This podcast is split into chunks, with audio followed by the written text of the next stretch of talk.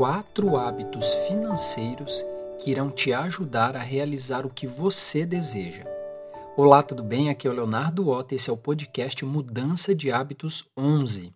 Se você quiser saber dos recados e links que eu tenho para te dar, é só ir aqui na descrição desse podcast.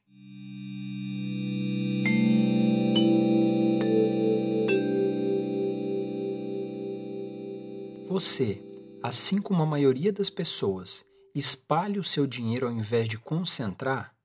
Eu tive um insight profundo sobre isso que me deu uma perspectiva sobre como usar o meu dinheiro e gostaria de compartilhar com você. O que significa concentrar e espalhar o dinheiro? Concentrar significa, na minha experiência, deixar de gastar, poupar e investir. Espalhar quer dizer gastar pequenas quantias de dinheiro com coisas desnecessárias. Isso não é nenhuma, nenhuma teoria do mercado financeiro, tá? É a minha forma de pensar e veio da minha própria experiência. E aí eu explico.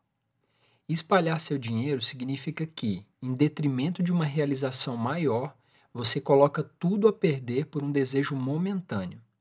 Toda vez que você espalha seu dinheiro, com coisas que não são sua prioridade, você fica mais distante de fazer aquela viagem que você tanto deseja ou de estudar aquele curso que você tanto sonhou. Exemplo prático: ao invés de gastar 10 reais todos os dias com lanche, por que você não economiza e guarda esse valor na poupança para no fim do ano conhecer outro país? Não dá para realizar seu sonho material, seja lá qual for, com 10 reais mas se você concentrar seu dinheiro em um local por um ano, conseguirá fazer coisas maiores. Se você guardar 10 reais por dia em um ano, terá 3.650 reais.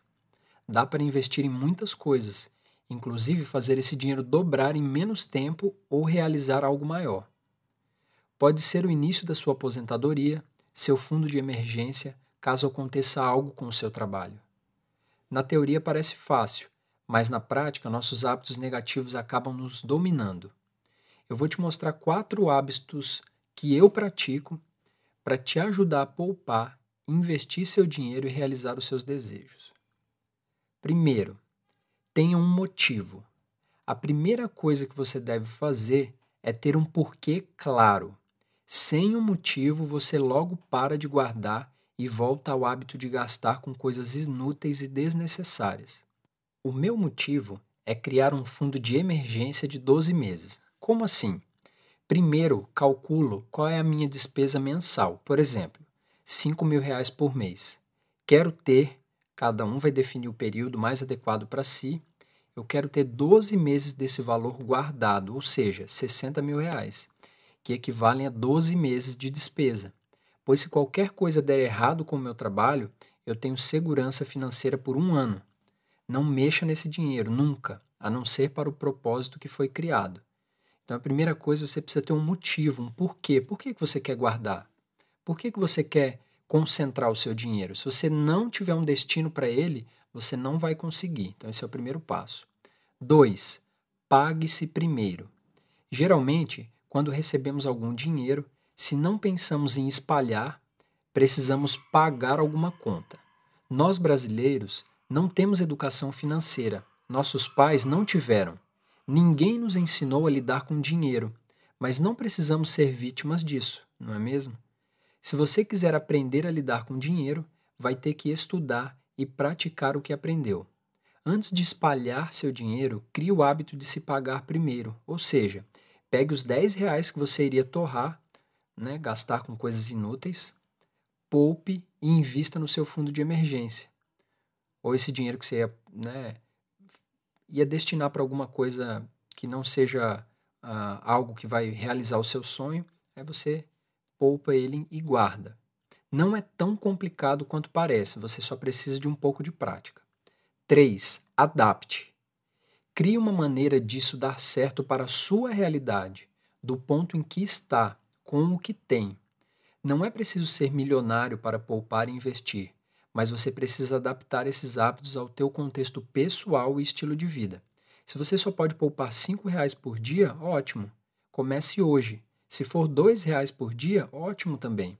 O ponto não é o valor, mas sim adaptar esse conteúdo para o seu contexto e colocar esses hábitos em prática. Quatro e último, compre apenas quando tiver dinheiro. Isso parece meio óbvio, né? Mas olha só, a maioria de nós tem a sensação de que o cartão de crédito é um dinheiro extra, mas não é. Compre algo apenas se você tiver condições, notas em dinheiro ou débito, dinheiro na sua conta líquida. Que também não seja para pagar alguma outra conta, né? É um dinheiro que realmente está sobrando.